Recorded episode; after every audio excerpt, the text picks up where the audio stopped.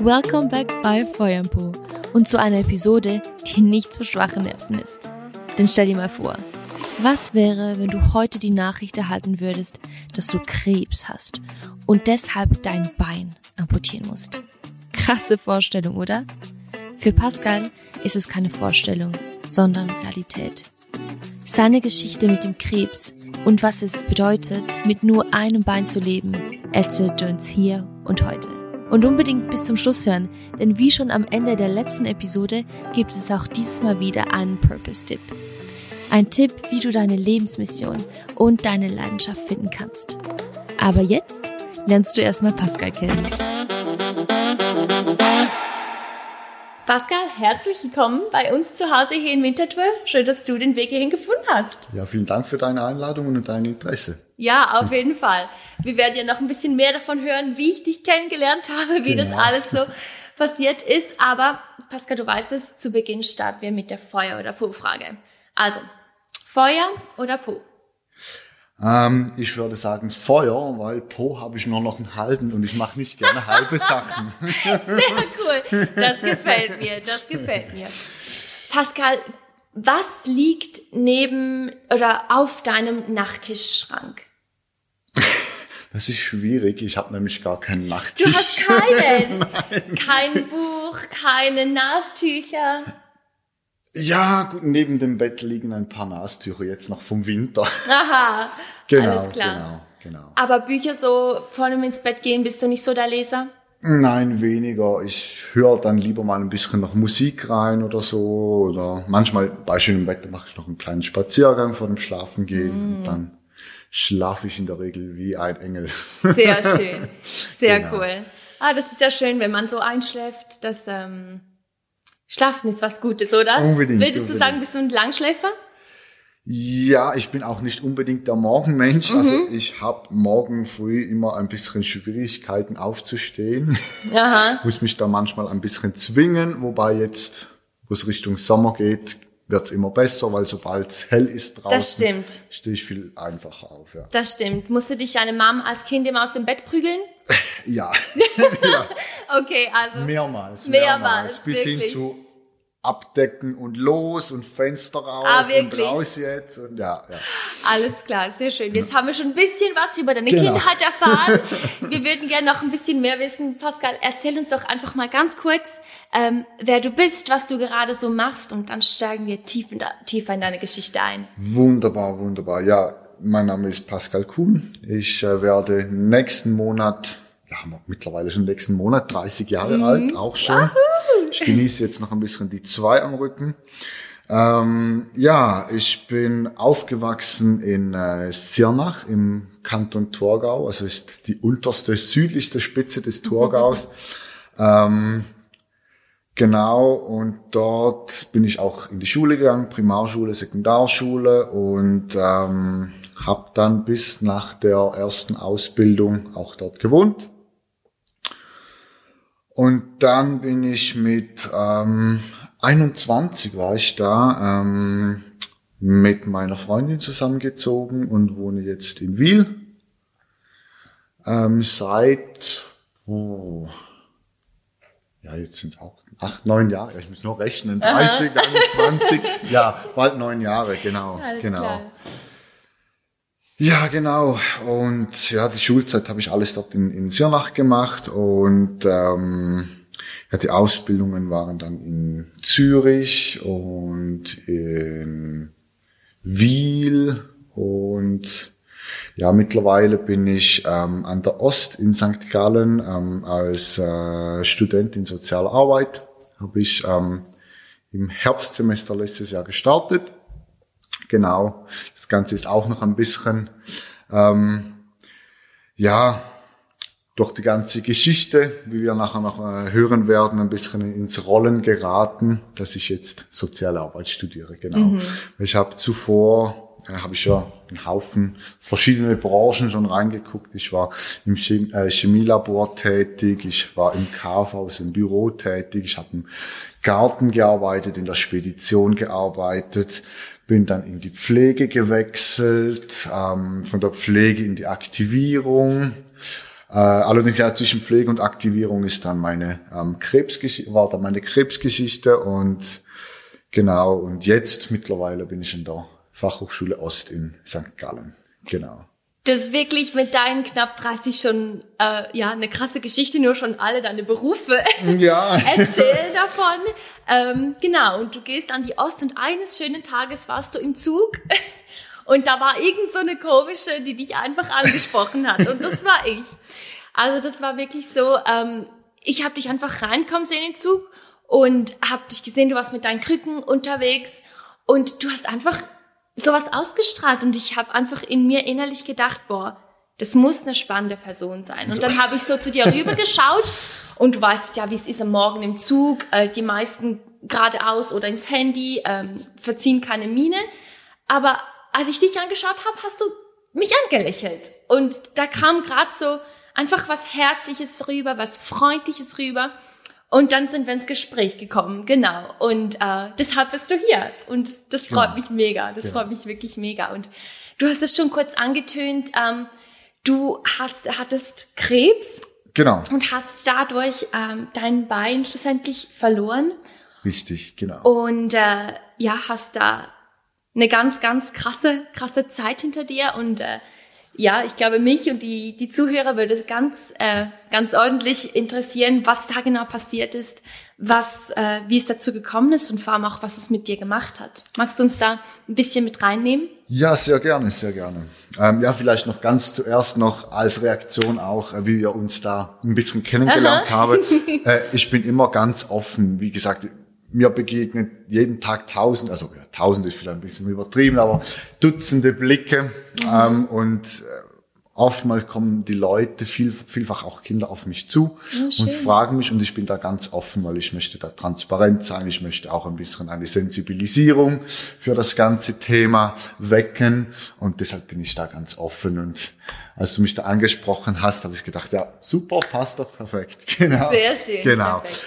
Ja, jetzt zu der Krebsgeschichte. Ähm, ja, ich war mitten ähm, in der FAG, also der Fachmann Gesundheit Ausbildung und muss sagen, wie ich schon erwähnt habe, es waren ein Haufen verschiedene Berufs- oder Branchen, die ich schon reingeguckt habe. Und das war die erste, wo mir wirklich von Herzen Spaß gemacht hat. Ich bin wirklich jeden Tag gerne zur Arbeit gegangen. Ja, und dann hat sich plötzlich so, ja, über ein, zwei Jahre hat sich das dann ein bisschen mehr gezeigt, hatte ich wie Schmerzen äh, über der linken Hüfte und besonders im Winter bei den kalten Temperaturen wurde das immer schlimmer. Ja, und nach etwa eineinhalb Jahren war da über, über meinem linken Becken kam wie so eine, eine Aus, sagen wir eine Ausbuchtung, ja. Also es war irgendwie etwas komisch und ich dachte dann erst so, ja, pff, ne, ich war vorhin in der Spedition mal tätig, jetzt in der Pflege muss ich auch viel mobilisieren, transferieren. Das ist doch bestimmt irgendeine Beckenverschiebung oder sowas. Und ja, hab's ein bisschen auf die leichte Schulter genommen vielleicht zuerst, aber da der Schmerz dann immer schlimmer wurde, habe ich gedacht, okay, jetzt muss ich das abklären, bin dann zu meinem äh, Hausarzt gegangen, habe gesagt, mach du, mach mal bitte ein, ein, Bild, ein Röntgenbild, dass wir sehen, was da drinnen los ist und ja, das ist bestimmt eine Beckenverschiebung. Und er hat gesagt, ja, Herr Kuhn, leider nein, da ist irgendwas da. Das Becken, das sieht super aus, die Hüfte auch, aber da ist etwas da, wo da nicht, nicht so hingehört ich will mich da nicht ranwagen und habe mich dann ans äh, Kantonsspital in Frauenfeld ähm, verwiesen. Dort hat man dann auch äh, diverse Bluttests gemacht, weil man kann ja eine Krebserkrankung anhand von bestimmten Proteinen, äh, die im Blut vorkommen, ähm, ja nachweisen. Noch nicht genau was, aber dass etwas da ist und das ist dann tatsächlich so eingetroffen. Mhm. Ich gesagt, ja, da ist was, das ist was Bösartiges sehr wahrscheinlich auch. Und wir müssen sie wieder weiter verweisen, weil da wollen wir auch nicht unsere Finger daran verbrennen. Wir bringen sie zu einen Spezialisten, also zuerst in die Uniklinik Balgrist und dort habe ich mit, ähm, ja, ich denke, seinen Namen darf ich sicher erwähnen, mein, mein behandelnder Arzt, das war Professor Fuchs ähm, von der ähm, äh, Orthopädie, also von der ja, Tumor- und Orthopädie, genau. Ähm, und ja, dort hat man dann auch eine Biopsie gemacht und geguckt, ja, was ist dann da drinnen. Und dann hat man ein sogenanntes, ähm, es klingt jetzt sehr kompliziert, mesenchymales Chondrosarkom festgestellt. Das heißt eigentlich, also Sarkom ist in der Regel immer den Knochen betreffend mhm. und äh, das Chondrosarkom heißt eigentlich so viel wie es ist eigentlich die Knochenhaut. Man hat über, der, okay. über den Knochen so eine Haut ja. und die, ja, dort hat es wie eine Fehlentwicklung irgendwie, man kann es nicht erklären. Ich bin der Glückliche aus einer Million oder so, statistisch, der, aha, der aha. sowas kriegt. Das ist äh, auch äh, statistisch gesehen so, dass es in der Regel Männer sind unter 25. Und das war, war wirklich ja nicht sehr weit von meinem 25. Geburtstag weg. Und bin ich genau noch da reingerutscht. Genau. Ja, und dann ist das Ganze halt, die ganze Ochsentour, wenn man so schön sagen würde, losgegangen. Ich, ich, ich durfte, musste Schrägstrich ähm, Chemotherapien machen. Ähm, ich habe da wirklich noch gehofft, ja, vielleicht geht der Krebs, der Tumor so weit retour, dass man mein Bein retten kann, ja. weil das stand dann schon ein bisschen auf der Kippe. Mhm. Der Tumor hat sich nämlich über den linken Beckenkamm mhm. ähm, ist da drüber gewachsen und um den Ischiasnerv, also man hat ja eine, eine Öffnung, eine, wie eine Höhle quasi durchs Becken, da geht der Ischiasnerv hindurch und darum ist der gewachsen. Mm, okay. Ja, und leider hat sich dann meine Hoffnung nicht äh, erfüllt, dass, dass der wieder zurückgeht. Allerdings haben das die Ärzte und Onkologen auch ähm, ja so ein bisschen vorausgesehen, haben auch gesagt, es wird bei der Größe wahrscheinlich nicht passieren, dass der zurückgeht. Ja, aber das, es geht in erster Linie um die Blutreinigung, um allenfalls freie Radikale, freie Krebszellen, die irgendwo im Körper rumschwirren, diese schon abzutöten, damit ja. nachher quasi nichts mehr drin ist. Ja, ja dann war es soweit, dann hieß es ja, jetzt haben wir zwei Optionen. Also das Becken, das muss raus. Komplett auf der linken Seite. Ah weil mit dem Sicherheitsabstand ähm, ja, muss man den Ischiasnerv doch trennen, plus circa 90 Prozent des linken Beckens entfernen. Ja, dann hatte ich zwei Optionen. A, im Rollstuhl sitzen, dann hätte ich mein Bein behalten können, hätte es aber weder belasten können, noch hätte ich es gespürt. Oder, und das war dann auch meine Frage oder der Grund, warum ich mich für die Option 2 entschieden habe, ähm, das Bein entfernen. Dafür kann ich danach wieder mit einer Prothese laufen. Mhm. Genau. Ja, dann habe ich mich für diese Option dann entschieden und hatte dann noch ja, ein paar Monate Zeit, um mich quasi von meinem Bein zu verabschieden. Krass. Hast du da was Spezielles gemacht? Ja, alles was noch ging irgendwie, noch ein bisschen Radfahren, ein bisschen Joggen, ein bisschen Wandern bisschen laufen. Ja, wirklich bis zur letzten Minute habe ich das. Ich bin am, am in der Nacht vor der Operation, ich, äh, ich war ziemlich der Erste, das war am 21. Dezember 2016 hatte ich die Operation und in dann, das war am Morgen früh um sieben. Ich war der Erste, der in der Schleuse dann da reinkam Aha. und ähm, ja, in der Nacht zuvor bin ich wirklich noch äh, auf die Dachterrasse des, des, des Unispitals und bin da noch ein bisschen hin und her gejoggt. Ja. so ein bisschen, noch ein bisschen genießen. Ja, ja es war wirklich äh, nicht so einfach. Es war schwer. Ähm, ja, es war schwer zu verabschieden. Glücklicherweise, ähm, ich konnte meinen besten Kumpel dann noch anrufen. Der, ich hatte den praktisch die ganze Nacht am Hörer. Wir haben ein bisschen gesprochen über dieses und jenes, ein bisschen ablenken. Er konnte mich dann ein bisschen beruhigen.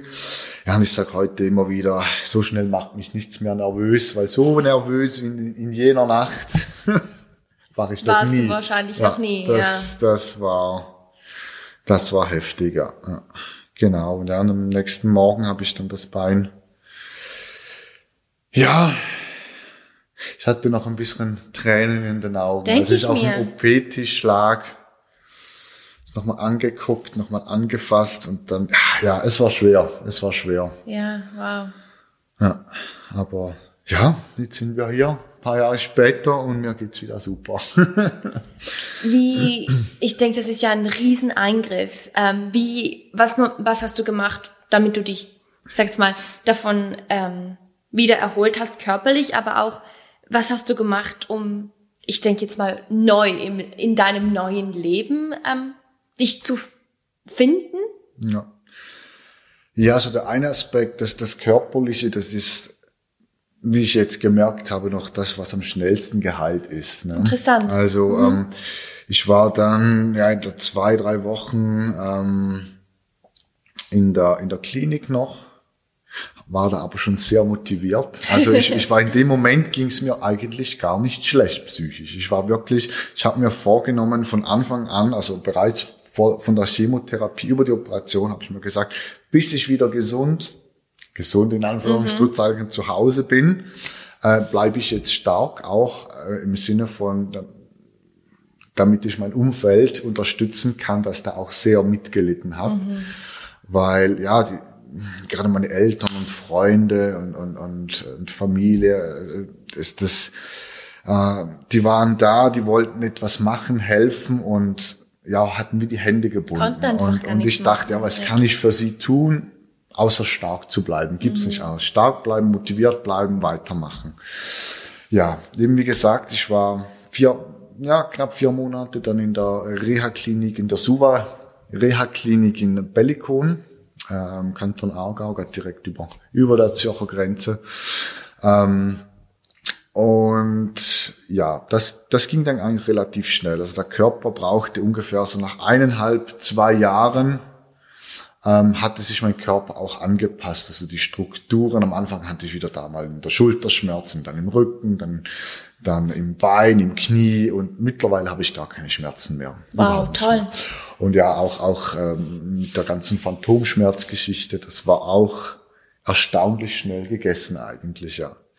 Ja, die, die Psyche war eher das, was, was, was ich ehrlich gesagt ein bisschen unterschätzt habe am Anfang äh, ja, wie gesagt, ich war da so voll motiviert und ja, das klappt schon, ich bin bereit und ja, und, und es, es dauerte wirklich länger auch, auch wie, wie die Trauerphase auch. Es ist, es ist auch, auch mit der, mit der Prothese, die, die neu zu akzeptieren. Also es war ein langer, ein langer Prozess von, ja, akzeptieren und trauern um den Verlust des Beins und, und damit zurechtkommen, wie sie jetzt ist und ähm, auch das, das Vertrauen dann in die neue Technologie zu stecken und wieder komplett neu lernen zu lassen. Also es ist wieder wie, wie als Kind, es geht ja, man sagt zweieinhalb Jahre, bis man laufen kann, so Aha. bei Kleinkindern eigentlich auch.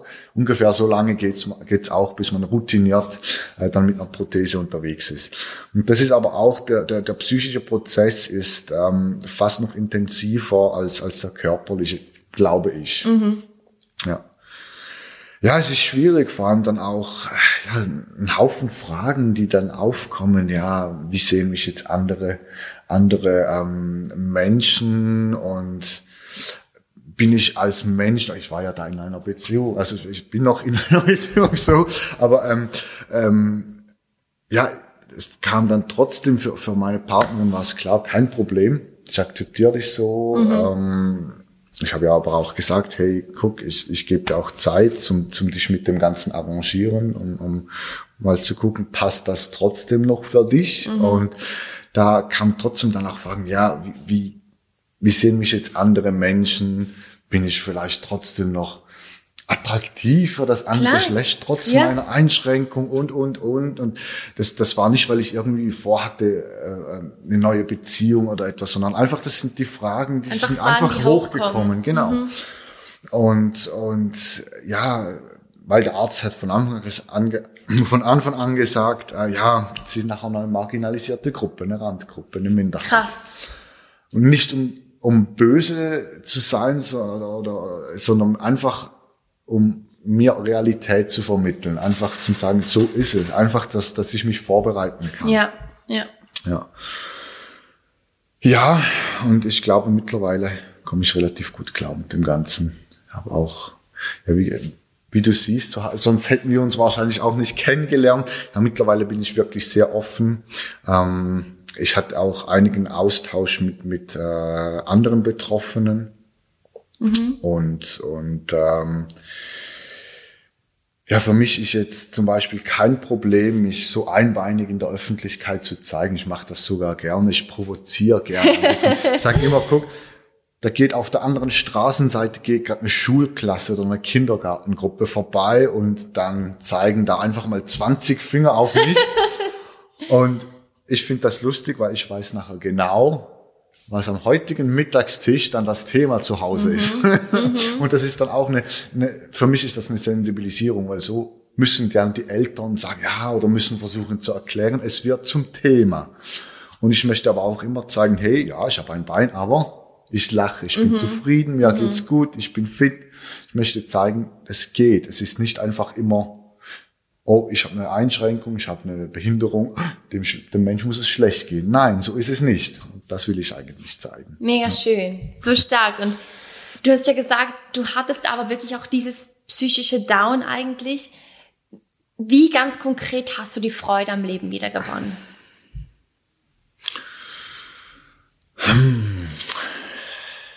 ist schwierig zu sagen. Hm. Ich habe, ich glaube, das, der, der wichtigste Punkt war, dass ich mir gesagt habe, hey, ähm, ich bin noch zu jung und ich habe noch zu viel vor, noch zu viel Ziele, noch zu viel Ambitionen, um jetzt einfach aufzugeben. Ich muss jetzt einfach ja die Ziele vielleicht ein bisschen anpassen oder ändern oder neue Ziele dazu. Ich meine, viele Ziele, die wir uns stecken im Leben, erreichen wir nie. Aber es ist wichtig, dass wir sie uns setzen, weil so läuft unser Motor immer weiter.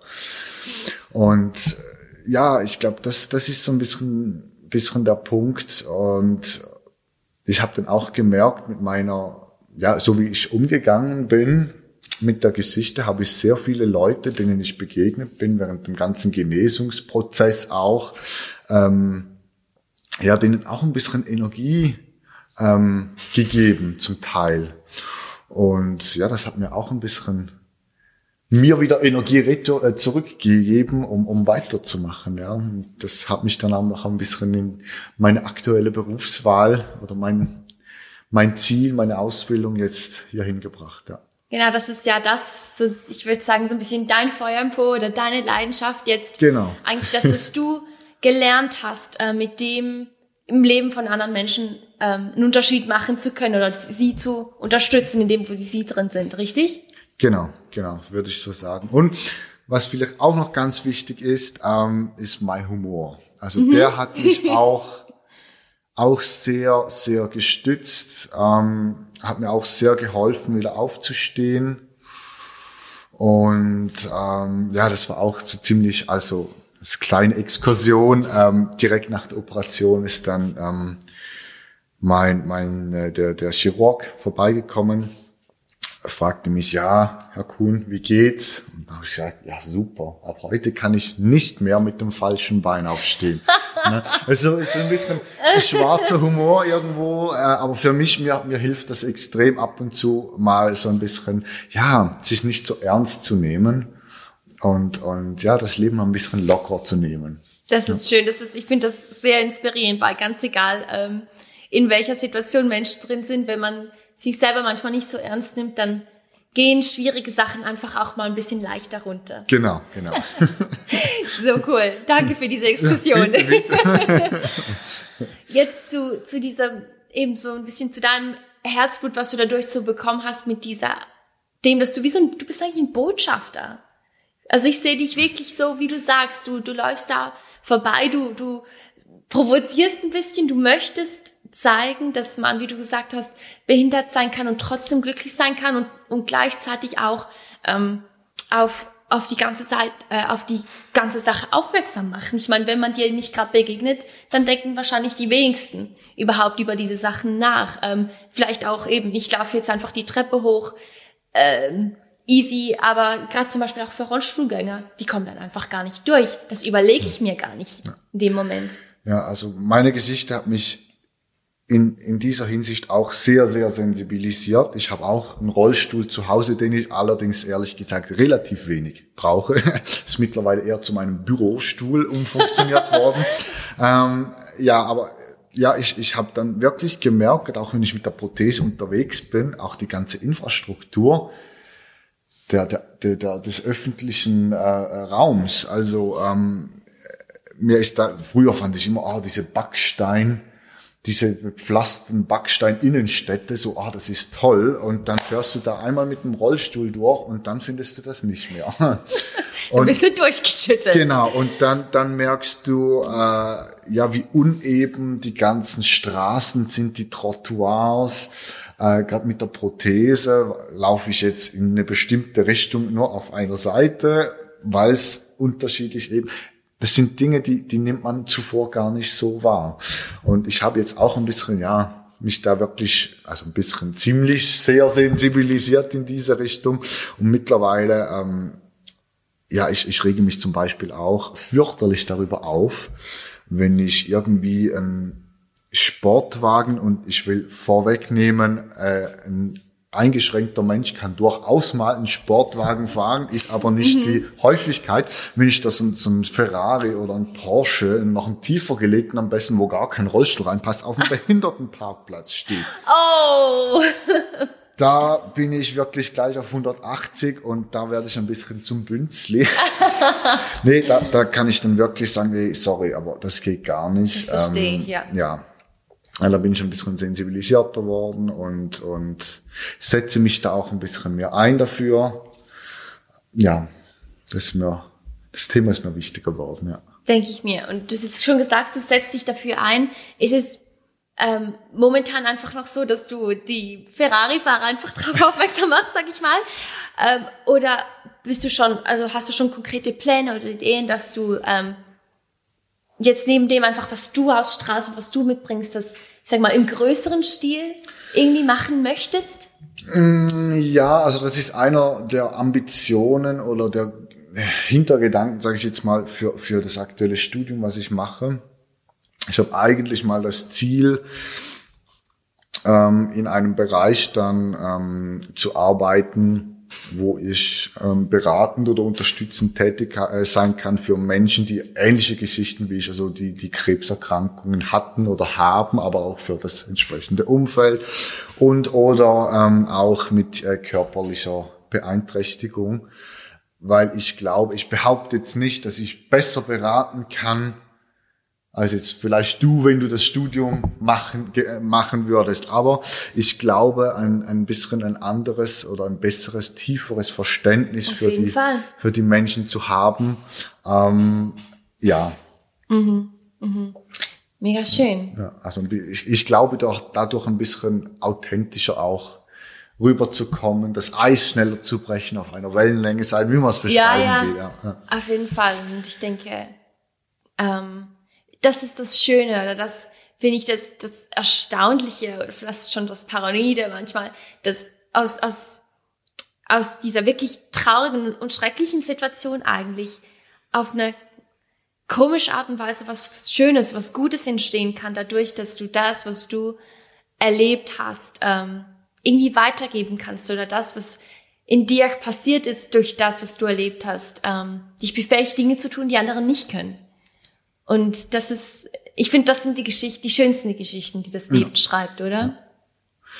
Ja, ja, ich habe wirklich auch von der, von der ganzen Geschichte habe ich mir wirklich vorgenommen, hey, guck nicht auf das Negative, sondern schau, was kannst du daraus gewinnen? Was kannst du lernen aus der mhm. Geschichte? Was kannst du für Erfahrungen mitnehmen? Das können dann auch die negativen sein, weil auch das sind Erfahrungen, die einem weiterbringen, die einem als Mensch reifen lassen. Ja, und also als kleines Beispiel, ich habe ja zuvor vor der Krebserkrankung in der Pflege gearbeitet. Und danach, ähm, als ich im, im Krankenhaus war, ähm, war ich das erste Mal auf der anderen Seite. Aha. Und ich habe mich so geschämt, wenn ich die Klingel benutzen musste, weil ich wusste genau, oh, wenn da jemand die ganze Zeit klingelt. Und ich habe dann wirklich gewartet, bis ich mehrere Dinge hatte. dass ich nicht vor jedes einzelne klingeln musste. Und, du warst ja, der Traumpatient. ja, haben sie auch gesagt, ja, klingeln Sie, klingeln Sie ruhig, ist doch kein Problem. Und ja, aber es ist auch das, wie sich das anfühlt, auch mal ja, gepflegt, im Bett gepflegt werden zu müssen. Du bist gerade nicht in der Lage dazu. Mhm. Ja, dass das ausgeliefert sein, in de, also in dem Sinn ausgeliefert sein, klar an einer professionelle, äh, an eine professionelle Person, aber trotzdem, es ist, es ist ein spezielles Gefühl und ich glaube, diese Erfahrung hat mich auch weitergebracht, hat mich auch, äh, auch mein Verständnis, meine Sensibilität für, ja, für, für Menschen, die, die so einen Schicksalsschlag erleben, erhöht. Ja. Auf jeden Fall. Ich denke, wenn du zurückschaust, äh, auf dich, auf wer, wer du warst, auf dein Leben, bevor du, ähm, bevor der Krebs diagnostiziert wurde. Und, ähm, und, und jetzt, ich meine natürlich, das sind einige Jahre, natürlich, wir verändern uns alle, aber trotzdem, wo siehst du so die größten Veränderungen? Was, ähm, sie, siehst du das Leben anders? Inwiefern siehst du das Leben anders? Oder wie hast du dich auch als Person äh, durch deine Geschichte verändert?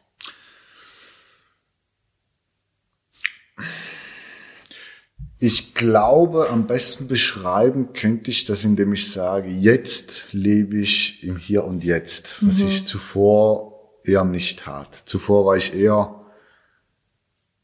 ja, vielleicht manchmal gekränkt durch Dinge aus der Vergangenheit und gelebt habe ich aber in der Zukunft, in der Hoffnung, es wird dann besser und weiß ich was alles, hatte völlig ja, mittlerweile würde ich sagen, abgedrehte Vorstellungen jetzt nach, nach den ganzen äh, Erfahrungen, die ich gemacht habe.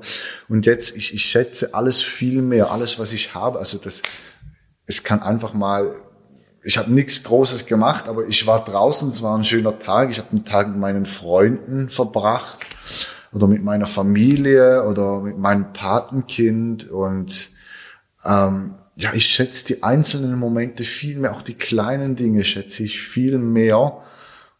Ja, und finde es schade, habe ich das nicht früher erkannt, bin ja. aber froh, weiß ich es jetzt und nicht erst in 20 Jahren, was ich vielleicht ohne die Geschichte erst hätte. Wenn überhaupt, keine Ahnung. Das weiß niemand. aber ja, ich würde wirklich beschreiben, die größte Veränderung ist wo, wo das ich lebe, mit meinem Kopf, mit meinem Körper, mit meinem ganzen Sein. Und wirklich jetzt kann ich sagen, Hier und Jetzt. Ich bin hier, ich genieße das, was ich jetzt habe. Schön, wenn in Zukunft auch noch schön ist. Ich blicke aber auch gerne in die Vergangenheit, aber leben tue ich hier im Hier und Jetzt.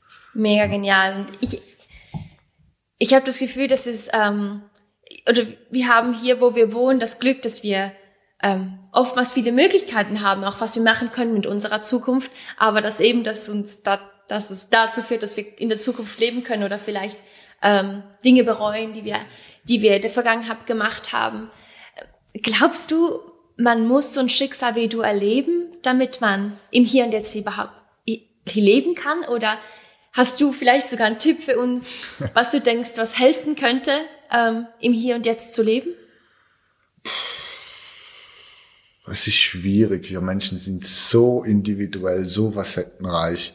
Ich würde jetzt höchstens sagen, ich brauchte vielleicht diesen sehr unschönen Ausstritt, wenn man es so sagen darf, äh, um, um, um, um mich noch weiter, so weiterzuentwickeln, dahin, wo ich jetzt stehe. Ein Tipp für andere, ja. Denk nicht immer so weit. Genieß das, was du jetzt was du jetzt hast, mhm. weil du hast jetzt schon viel. Mhm. Gerade wenn ich, wenn ich jetzt an Länder, an, ans Kriegsgebiet aktuell denke yeah. und die ganzen Folgen, die sich jetzt auf andere Länder, die, die sehr stark abhängig sind und wirtschaftlich sehr schwach, äh, schon vorher waren. Ähm, die Menschen haben dort wirklich, also im Vergleich zu uns eigentlich nichts. Also wir, wir, wir dürfen uns hier, gerade hier in der Schweiz, finde ich, sollte man das viel, viel mehr schätzen, was wir haben. Absolut. Und ja, einfach, einfach das, was man hat. Mal, mal, mal ein bisschen reflektieren, mal gucken, hey, eigentlich habe ich es ja gar nicht schlecht, eigentlich habe ich ja wirklich viel, habe ich alles. Wir machen uns immer wieder verrückt, wir wollen immer mehr und mehr und mehr. Genieß doch einfach mal das, was du hast. Absolut. Und erkenne auch, was du hast. Mhm, mhm. Ja, auch an, an, dir selber und auch an den Menschen, die, die du um dich herum hast. Ja, ja, mit offenen, dankbaren Augen ja, durch genau. die Welt zu gehen. Ja, genau. ich denke manchmal, es ist schon interessant, dass man gerade auch in Ländern, wo eigentlich mehr Armut ist, auf dem Papier, sage ich jetzt mal, dass da ähm, dafür gefühlt mehr Reichtum im Herzen ist. Absolut. Und das absolut. macht mich so traurig, weil ich denke, wir könnten es hier doch eigentlich so schön haben. Ähm, ja, wie du sagst, aufhören zu vergleichen, auf das zu schauen, was man nicht hat und jeden Tag nach dem Ausschau zu halt haben, was man, was man hat, wofür man dankbar sein kann. Ja, weil das, was du jetzt angesprochen hast, das stimmt. Da habe ich auch schon die Erfahrung gemacht. Die, diejenigen, die am wenigsten haben, die geben am meisten. Mhm. Und das ist, das ist sehr beeindruckend. Traurig irgendwie, dass es, also schön, dass die Menschen das so sehen, aber traurig, dass die Menschen, die wirklich genug haben, noch mehr wollen und, und kaum etwas geben im Absolut. Verhältnis. Und ja. Ja, ich glaube, da haben wir einen großen Veränderungsbedarf. Yes, aber du, du, ich finde, du stehst mit deiner Geschichte, bist du eine Inspiration für Menschen und äh, ja, ich glaube, auch deine Geschichte zu hören hilft uns vielleicht, ähm, uns daran zu erinnern, ähm, dass, man, dass wir die kleinen Sachen, ähm, auch wenn es Anführungs- und Schlusszeichen nur das Bein ist, wo man eben mit dem Falschen vielleicht aufsteht, Ja, genau, genau. wo man sich dann darüber ärgert, ähm, dass man sogar dafür, Ja. sogar dafür dankbar sein kann. Pascal, ich habe noch eine letzte Frage an dich. Ähm, Bitte. wo siehst du Pascal in fünf oder zehn Jahren? Puh. Das ist schwierig, weil ich habe wirklich, wie gesagt, ich lebe nicht mehr in der Zukunft. Ich denke gar Also fünf Jahre könnten wir vielleicht eher noch drüber sprechen, aber zehn, das ist Feenstaub. Keine Das Ahnung. passiert dann einfach. Das ist dann so, wie es ist. Was sind Was ich deine hoffe- Wünsche für fünf Jahre? dass ich ähm, noch gesund bin, bleibe und ebenso meine, meine ganze Familie, Freunde, alle, die ich um mich herum habe, ja, dass ich die weiter äh, an meiner Seite äh, wissen darf. Und und ja, ich hoffe, also was ich hoffe vielleicht in fünf Jahren, dass ich dann beruflich so weit bin, dass ich wirklich ähm, Menschen, die halt gerade wirklich nicht in einer so tollen Situation stecke, stecken, dass ich den, die unterstützen kann, denen helfen kann, dass ich da meine Kompetenzen so weit noch professionell auch ausbauen kann. Ja, also das, das wäre schön, ja, wenn ich in fünf Jahren ähm, ja, so weit bin, dass ich, dass ich Menschen wirklich bestmöglich unterstützen kann. Ja. Cool. Hey, vielen Dank. Danke, dass du dir Zeit genommen hast. Danke, dass du mich nicht wie eine Verrückte abgewehrt hast im Zug und dass es jetzt hierzu gekommen ist. ähm, deine Geschichte in, inspiriert mich und bestimmt auch ganz viele andere Menschen. Und deshalb vielen Dank, dass du so offen und ehrlich damit umgehst. Sehr gerne. Sehr gerne.